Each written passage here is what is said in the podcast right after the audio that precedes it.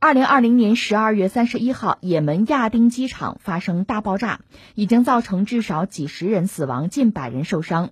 死伤者大多是在机场等待登机的平民。爆炸发生时，刚刚组建不久的新一届也门政府成员乘坐专机从沙特返回也门临时首都亚丁，炮弹在候机厅爆炸。也门政府官员指责爆炸为胡塞武装所为，并且确定了所有内阁成员的平安。对此，胡塞武装领导人穆罕默德·布卡海蒂表示：“我们没有发动袭击，如果我们实施了，我们会宣布的。这场爆炸是政府内部不同派别清算的结果。”一场爆炸再次震惊了世界。有媒体说，2020年从爆炸声中开始，又是从爆炸声中结束。为什么这么说呢？我们不妨回看一下，一年前，2019年年底，当时的美军。空袭了伊拉克跟叙利亚边境的什叶派民兵，伊拉克的民众在巴格达美国驻伊拉克大使馆门前示威。当2020年到来的时候，美军又派出了无人机，在巴格达的国际机场炸死了伊朗少将苏雷曼尼。现在，也门亚丁国际机场的这起爆炸，真是让2020年从年头炸到了年尾。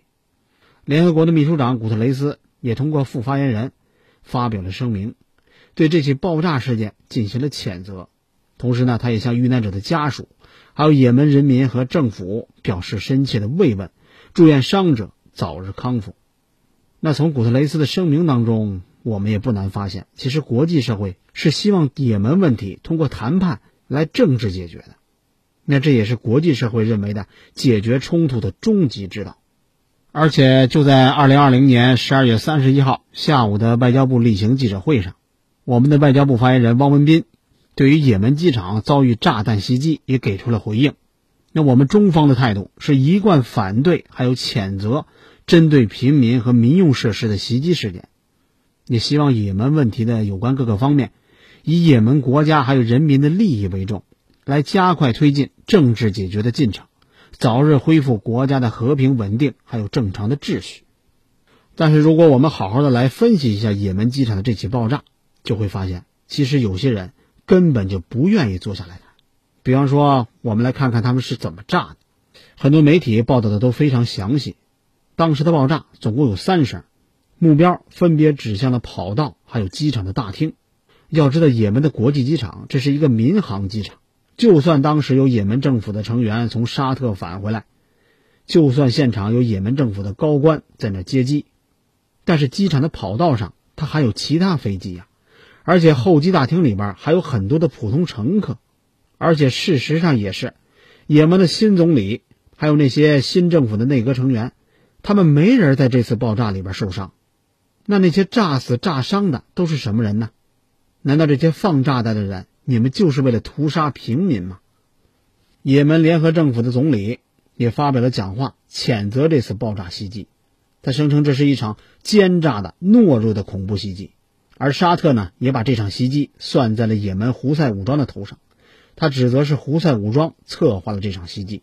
于是第二天，也就是在二零二零年的十二月三十一号，沙特联军展开了报复，派出了战机，对胡塞武装控制的也门首都萨那发动了猛烈的攻击。这空袭造成的伤亡情况目前还不是很清楚，但是可以肯定，伤亡人数肯定不会少。毕竟他出动的是战机，而且有着非常明确的打击目标。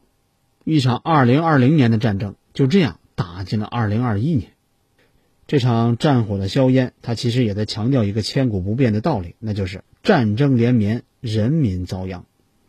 要知道，也门这个国家挺特殊，它是阿拉伯世界最贫穷的国家之一，百分之八十的人口，差不多得有两千万人需要人道主义援助或者是保护。